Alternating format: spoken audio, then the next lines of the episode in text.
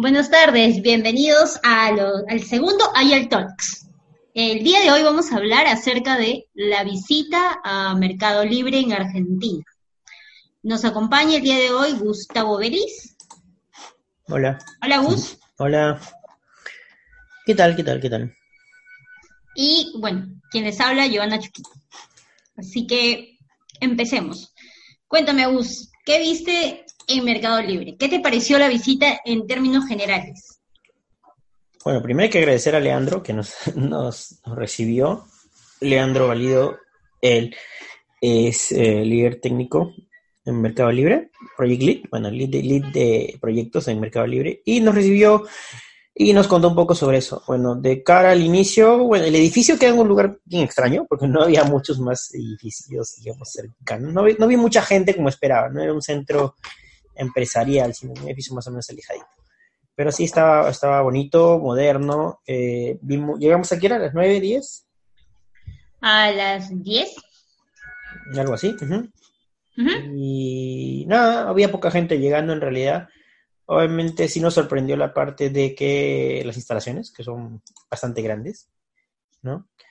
Y ¿qué más? ¿Qué más? ¿Qué más? Bueno, también Bueno. estaba Falabella y Sodimac, ¿no? El mismo edificio. Sí, yo creo de- definitivamente muchísimas gracias a Leandro, que es súper hospitalario, nos contó pues todo, toda la experiencia que había vivido ahí, o que está viviendo, mejor dicho. Y sí, claro, no está en un centro empresarial, no como solemos verlo acá en, en, en Lima, en, en, no sé, en Miraflores o San Isidro, ¿no? Los centros, no estamos bien alejados. Había cerca un eh, supermercado, o bueno, más que supermercado era un centro comercial, pero más de eso era como que el único edificio, pero los demás eran casas, era el único edificio pues con varias, eh, varias empresas ahí. Ya dentro de los pisos, que tenían como ocho pisos, que más o menos nos contó, eh, sí era totalmente eh, distinto. ¿no? O sea, tú entrabas y, era un- como, como si estuvieras en, en estas instalaciones que se ven de foto de Google, zonas así, ¿no? De- del anfiteatro, las zonas eh, bastante cómodas, sí se veía full eh, espacios abiertos en los pisos que visitamos. La mayoría de los pisos nos contó Leandro que pues todo era abi- abierto, el único que tenía oficina era el director general, pero todos los demás eran espacios abiertos, sí. Mucha modernidad dentro también, eh, orden.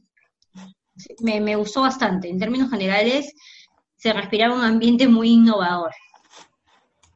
Sí, las oficinas son diferentes. Nos contaron, bueno, el detalle que nos contó es que no hay oficinas, no hay oficinas ni cubículos.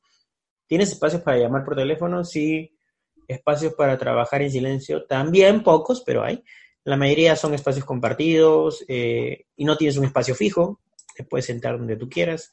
Hay espacios donde tú te puedes sentar donde tú quieras y hay espacios donde obviamente le pertenecen a los equipos, ¿no? Pero sí, es bastante moderno, las instalaciones, las escaleras bastante peculiares, ahí vamos a poner las fotos, si no, en, el video podcast, si es que subo las fotos en el Instagram. Pero eh, espacios amplios, luz- ventanas grandes. Las sillas yo no las vi muy cómodas, pero creo que eso es lo de menos.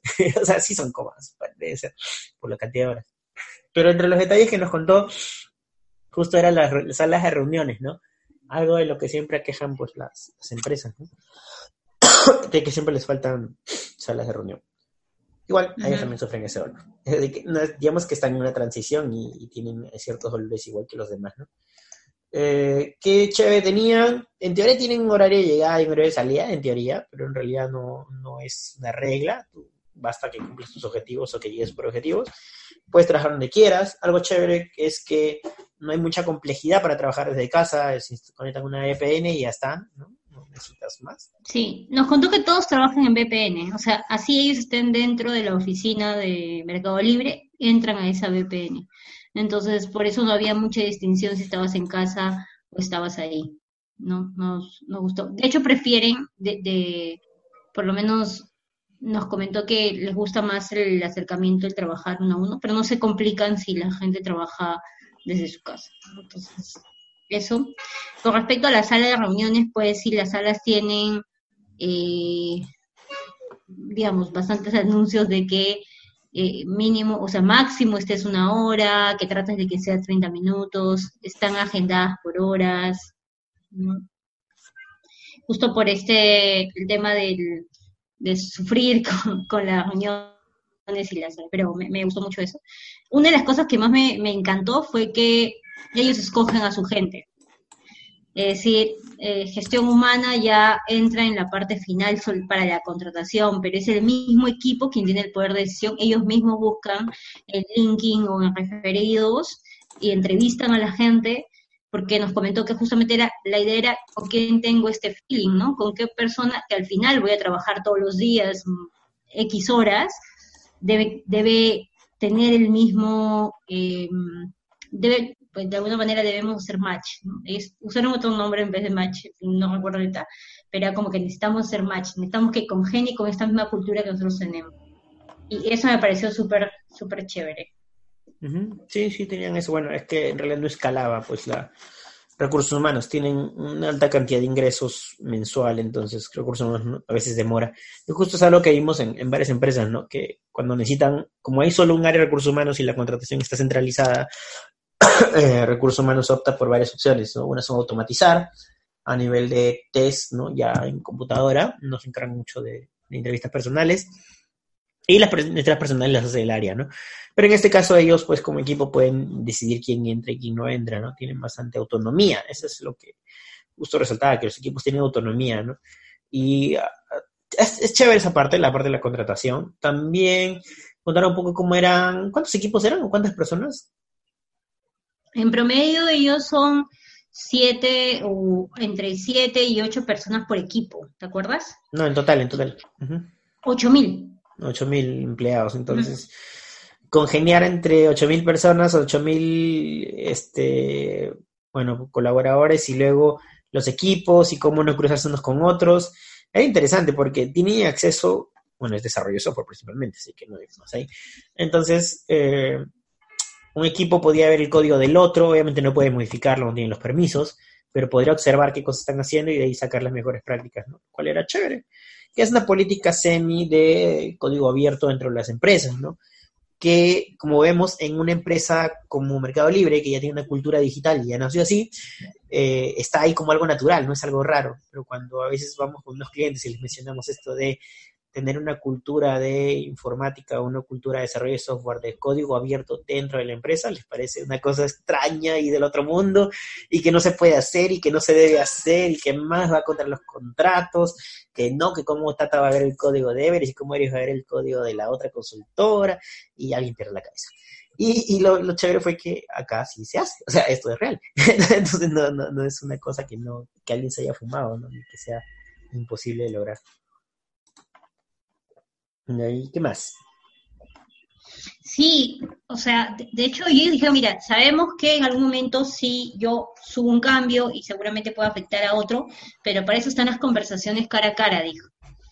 Eh, justo era, le preguntamos, ¿no? Y no hay algún riesgo de que se puedan este, superponer códigos o algo, y dijo, bueno, sí, hay un riesgo, pero lo asumimos, pero además lo conversamos cara a cara, o sea, cada cosa que a hacer, buscamos a la persona del equipo que creemos que le pueda afectar y conversamos y le decimos hacer esto y ya ah, eh, habiendo pues entablado esta conversación, realizamos las cosas y luego corregimos.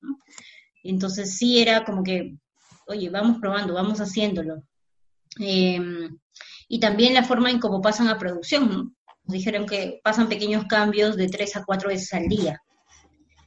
Eh, y también lo hacen sectorizados para hacer rollback en caso algo no funcione, o sea, un cierto grupo. y mm, son cosas como, para ellos era como que muy normal esto. No sé, sí, tres, cuatro veces al día es muy normal hacer esto, ¿no? Y, subir cada uno una versión también. Incluso escogen también, la, nos comentaron, ¿no? La tecnología o la forma de, que programa cada equipo. Sí, tiene autonomía en decisiones técnicas. claro, y justo decía, no, no, no, no, pasamos tan seguido, solo cuatro veces al día. Entonces nos quedamos así como que, oye, pero hay, empresas que no pasan una vez al mes, creo, o algo así. Entonces, ellos hasta como que decían, ¿no? Como que no, pasamos pocas veces, cuatro veces nomás al día, ¿no? lo cual, y es buen dinero, y hay riesgo, entonces, digamos que es un ejemplo para algunas empresas que creen que esto no se puede hacer, en realidad sí se puede hacer. ¿Y por qué es más fácil hacerlo? Precisamente por la cultura. De ello deriva que tengan esa capacidad. Esa responsabilidad sobre su trabajo, autonomía sobre su trabajo, ¿no? Y que estén orientados a objetivos. Entonces, al contratar gente que esté bajo esa cultura es más fácil, hay menos barreras, hay menos no, no se puede, este, eh, hay menos el no, no lo intentemos, ¿no? Y también la excelencia técnica, obviamente, porque si no se cuenta con el conocimiento o la experiencia de hacer estas cosas, pues simplemente nadie se va a arriesgar a, hacerlo, ¿no? Sí, exacto. Entonces así ha sido, me, gustó mucho, ¿no? Cómo lo que viven, cómo, cómo se comporta. Es, también le preguntamos acerca de agilidad, ¿no? Y le dijimos, ¿Cómo manejan ustedes? ¿Han escuchado hablar de este tema de agilidad? ¿Cómo lo manejan adentro? ¿no? Y bueno, ellos ya nacieron ágiles, entonces esto de, vamos, no hay un tema de transformar. Es adoptamos eh, lo que es necesario para nosotros, porque ya somos de alguna manera bastante, tienen una cultura bastante ágil, entonces adoptan las prácticas que son necesarias, las modifican adentro como el equipo lo, lo necesite y empiezan. No hay alguien que esté enseñándoles. el equipo se encarga de enseñar al nuevo aquello que eh, necesita aprender, de las prácticas que se están usando dentro del equipo. Mm. Pero sí estuvo lo caso. Sí, en realidad ellos no, hay una autoridad que te diga tienes que hacer esto, no tienes que hacer esto. Simplemente hacen y están ahí bien. Sí, nada de, de, tribus, ni este o sea, de hecho, no, no escuchabas esto, no en esta parte, sino simplemente son equipos trabajando, mm, ni siquiera se llaman squads, no equipos de trabajo, literal, y haciéndolo, nada más. No hay un modelo que siguen de agilidad o escalabilidad ni nada. Trabajan porque tiene una cultura muy, muy ágil. realmente me pareció e, esa parte sí es como que, claro, este es un versus alguien que necesita o quiere transformarse, quiere cambiar algo, persona que ya nace, en este caso, digital, innovador, con esta cultura de colaboración.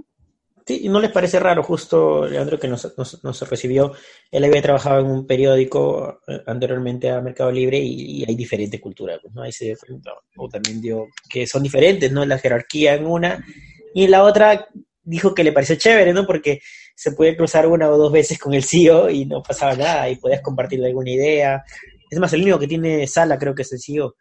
Entonces, Era el único que tenía oficina. Entonces es chévere porque puedes cruzarte con gente. No hay esa horizontalidad o ese no puedes hablar con él porque te puedes cruzar con cualquier persona. Entonces eh, estaba bueno, la verdad que, fue interesante y te sientes más cómodo y más motivado a trabajar. ¿ah? Aparte que tienen todas las, las las ventajas logísticas también, ¿no? El acondicionamiento, los espacios, las televisores, todo, toda la parte material, digamos, ¿no? Entonces hay una concordancia entre lo que ellos eh, tienen como cultura, lo que tienen como equipo y lo que tienen como forma de trabajo, ¿no? Como decía Yona, no, no es que hay alguien que les diga tienes que trabajar ágil ni nada de esas cosas, ¿no? Simplemente cada uno elige la mejor forma de trabajar orientado a unos resultados, ¿no? Y era chévere porque dicen, orientado a los resultados, ok, ya, eh, ¿qué resultados voy a mover, no? Y si no los estoy moviendo, pues van a aparecer personas que me van a ayudar a resolverlo, ¿no? Sí, ese es, ese es este, lo que me gustó. Tienen, o sea, los dominan, o sea, la, lo que mueve la empresa es la estrategia y la estrategia mueve su cultura. ¿no? Ellos quieren ser, o sea, de hecho ya son, son la primera empresa latinoamericana pues que está dentro de las principales empresas a nivel mundial, ¿no?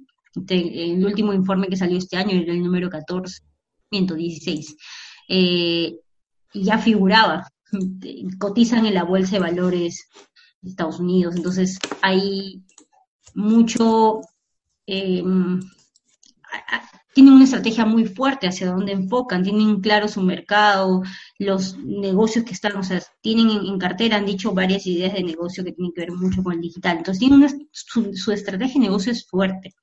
Sobre eso, su cultura se mueve apoyando a esa estrategia. Y luego están todas las personas que, contratan tienen justamente esta cultura que ellos están moviendo dentro de la empresa.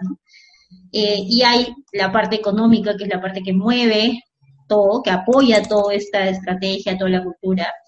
Y pues tienen las herramientas, los procedimientos, los procesos, todo el software, la parte que lo soporta. O todo decanta, es, es muy interesante, es un sub y baja, pero todo bien, de alguna manera encaminado. Y como justo también mencionaba, no, es que sean perfectos, ni que nada les vaya a fallar, ni nada se vaya a caer, pero el impacto es lo que pueden manejar. Justo le comentaba el caso de algunas empresas a las que visitamos y les digo, ok, vamos a apuntar a esto, hacer deployments incrementales o despliegues incrementales, ¿no? Sales con primero 10 clientes, 100 clientes, 2000 clientes. Pero es, esto, este cambio de 10 a 100, de 100 a 1000, no debería costarte mucho. Hay técnicas de deployment que manejan esto de incrementar el, rango de usuarios, ¿no? Y ya lo manejas con una, unos, un diseño de switches para ir incrementando esto, ¿no? Y cuando hablas con esto, eh, hablas de esto, dicen, oye, no, esto es extraterrestre, esto no es para nosotros, esto es solo para startups. Y en realidad no es así, porque vemos que tienen 8.000 empleados, entonces, y muchos, principalmente sus equipos son de software, entonces, no es algo imposible, ¿no? Es una forma de mostrar de que esto no es imposible, de que se hace y que es real, ¿no? Que sí, bueno, eso lleva a otra reflexión que algún día les haré. no, no, no, no, genial. O sea, de hecho, ahí hay mucho que aprender. Me gustó mucho visitarlos, ver que dentro, pues ellos tienen máquinas con las que puedes comprar QRs, eh, todo muy conectado acerca con Mercado Libre. ¿no? Se, se respira todo ese ambiente. Me gustó también lo que dijo nos vamos a equivocar, pero está bien, sabemos que no vamos a equivocar.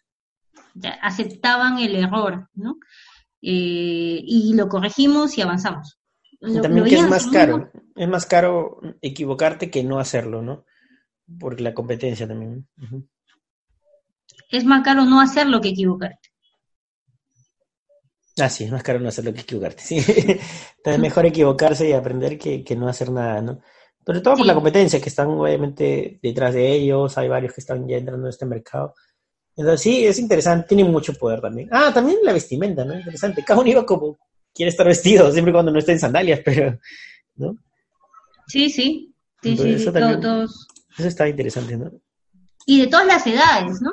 Sí. Justo, este, pues Leandro debe estar en los 30, más o menos, como nosotros. Eh, pero dijo que su, su, equipo pues era muy diverso también, entonces no había como que mmm, restricciones en edad, era más por capacidades. Em, eso, fue lo que yo vi. me, emocionó ver cosas, ¿no? Me emocionó ver que hay empresas que, que ya trabajan esto. Es como que de alguna manera aquellas que se están transformando buscan llegar a esto. Buscan eh, llegar a un espacio en donde pues puedan pues, generar ese tipo de, de cultura, de estrategia, de, de ambiente, de, personas, las personas que trabajan ahí también, los, el, perfil de las personas. Entonces, Sí, sí, en realidad es, chévere. O sea, el Mercado Libre tiene, justo comparamos con lo, bueno, ¿cuáles son sus principales mercados? Lamentablemente Perú no es uno de sus principales mercados. Más mueve en México, creo, y Colombia. Eh, Argentina, Brasil son los ah, que más mueven, y luego México. Entonces, digamos que son sus, donde se mueve más este tipo de transaccionalidad. Y algo interesante, bueno, es que vimos aquí en Argentina, en Buenos Aires al menos, de que casi todo se puede pagar con Mercado Pago. Son dos productos, ¿no? Mercado Libre y Mercado Pago. No están o sea, están relacionados, pero no son el mismo. En, en ese sentido, yo puedo pagar cosas con Mercado Pago y no intervenir para nada en Mercado Libre, ¿no? Pues pagar la luz. Justo hace poco fui a cambiar dólares y un señor que tiene una tienda, que es el señor brasilero, él decía, ¿qué? ¿Con Mercado Pago puedo sacar mi, dinero? Sí, le decía. Ah, entonces le dije, genial, porque casi todo lo tengo ahí. O sea, el 80% de mis clientes me pagan con Mercado Pago, me decía. Entonces yo vengo acá a la casa de cambio y, puedo sacar esa plata por aquí. Y dice, sí, sí, puedes sacarla por aquí. Entonces el señor es bastante emocionado, decía, ah, qué bueno que pueda hacer esto, ¿no? Entonces facilita las cosas para, para la gente. Hasta los kioscos más pequeños tienen Mercado Pago. Y justo hace poco yo vi en WeWork allá en Lima la presentación de Mercado Pago, ¿no? Y se presentaba a las tiendas, a los que trabajan en ferias, mira, ahora la gente te va a poder pagar con un código QR, solo escaneando y ya está. Y como que lo veían todavía medio raro, como que ah, la gente no va a querer hacer esto, ¿no? Pero vemos que sí, que sí, que sí está rindiendo. Así que, chévere, en realidad vemos cómo, cómo va avanzando en diferentes mercados, ¿no? Tiene bastante fuerza también, pues Mercado Libre, ¿no? Es uno de los que... ¿Quién es su principal competencia? No en Latinoamérica, no, o sea, directo no, no sé. De hecho, pues hay mucha gente que de, alguna manera le, saca la vuelta porque se va directo a las páginas o a Facebook, pero así como una plataforma en Latinoamérica no, no conozco. Por lo menos yo pues no he, encontrado una, ¿no? O sea, salvo las tiendas, nomás que tengan su propia página, pero no hay más que eso. Lo que es interesante. Entonces, sí. Ah, no, está, acá hay uno que se llama Rapipago, si no me equivoco, justo con el que pagué unas entradas, que te mencionaba que es interesante porque no podía pagar con tarjeta en Rapipago, tengo que ir a una sucursal y pagar. Imagino que es para el tipo de personas que prefiere hacer eso. Pero, sí. pasa en Chile también, ¿ah? Yo eh, quise pagar un, un curso, un taller, un programa en Chile y la plataforma era solamente para temas locales, ¿no? Solo con tarjetas y todo local de Chile. Tú querías pagar con una tarjeta de otro país, no aceptaba. Sí, justo por eso tuve que ir a pagar con Rapipago. Sí, o sea, y es como que, wow.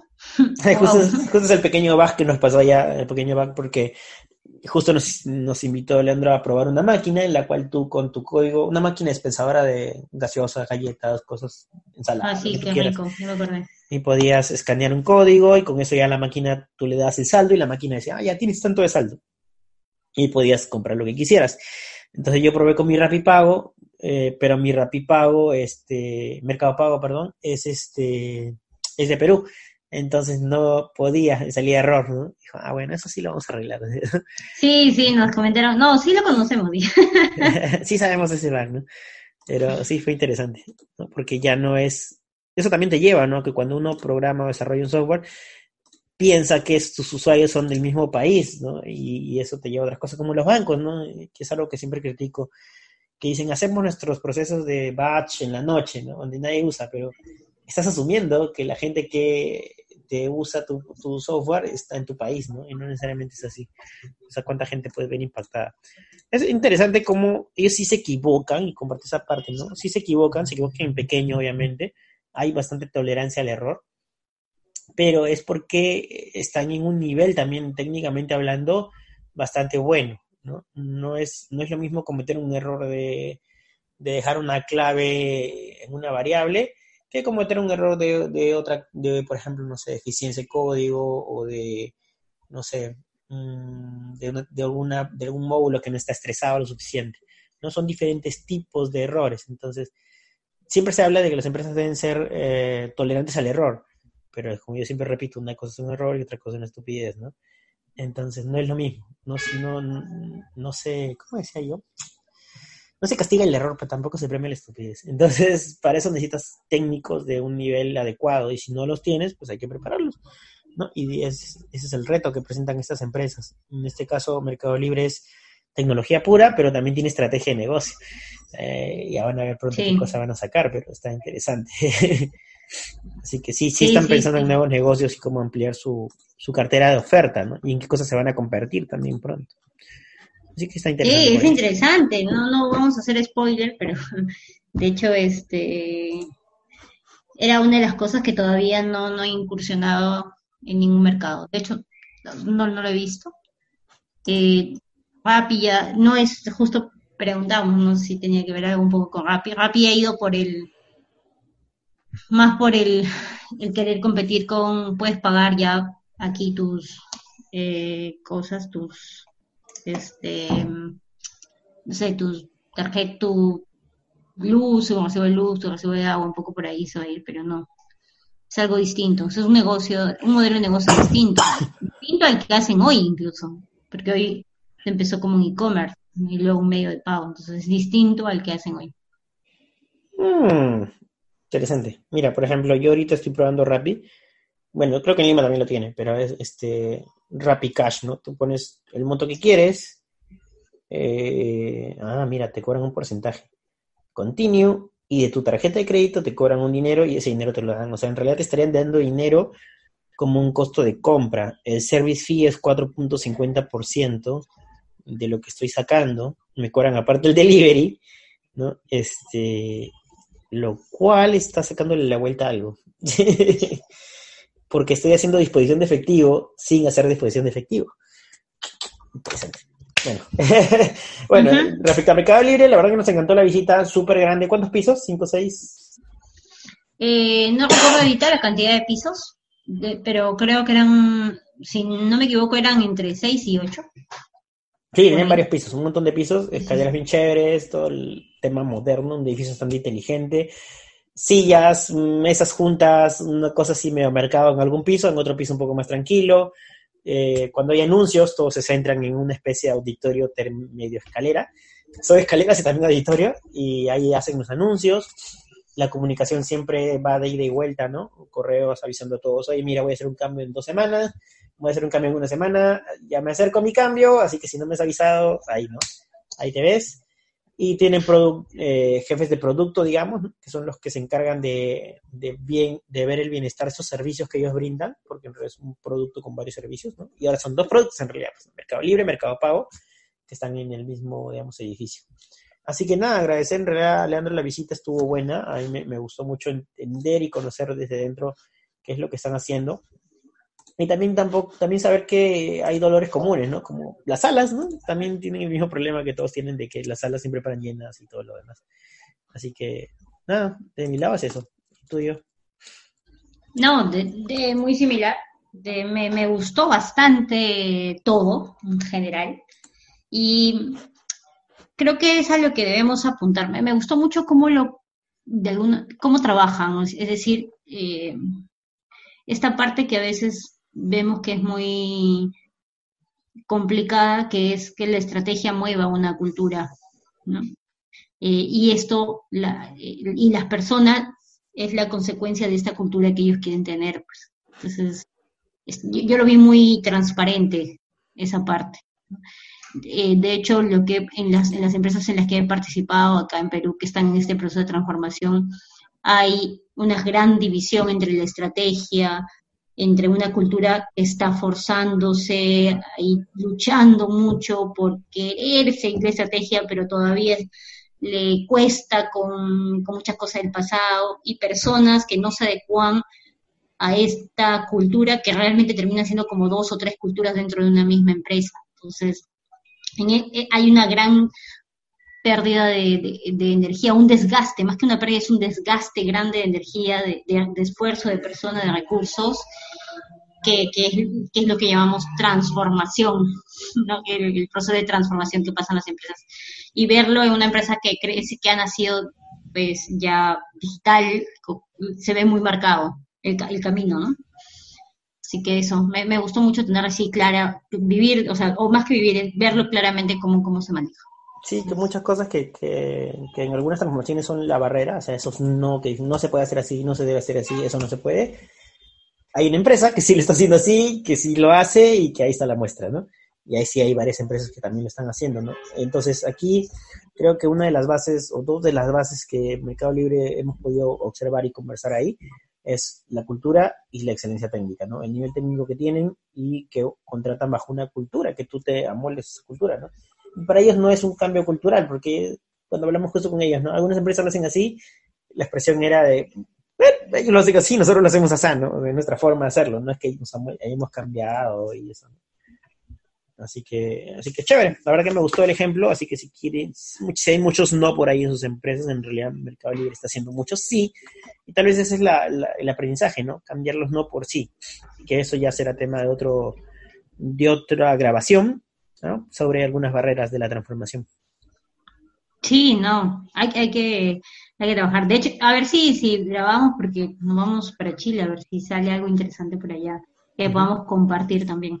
Ya nos vamos, ya les contaremos a dónde y qué haremos por allá. bueno, chévere. Entonces, nada, gracias por esta charla.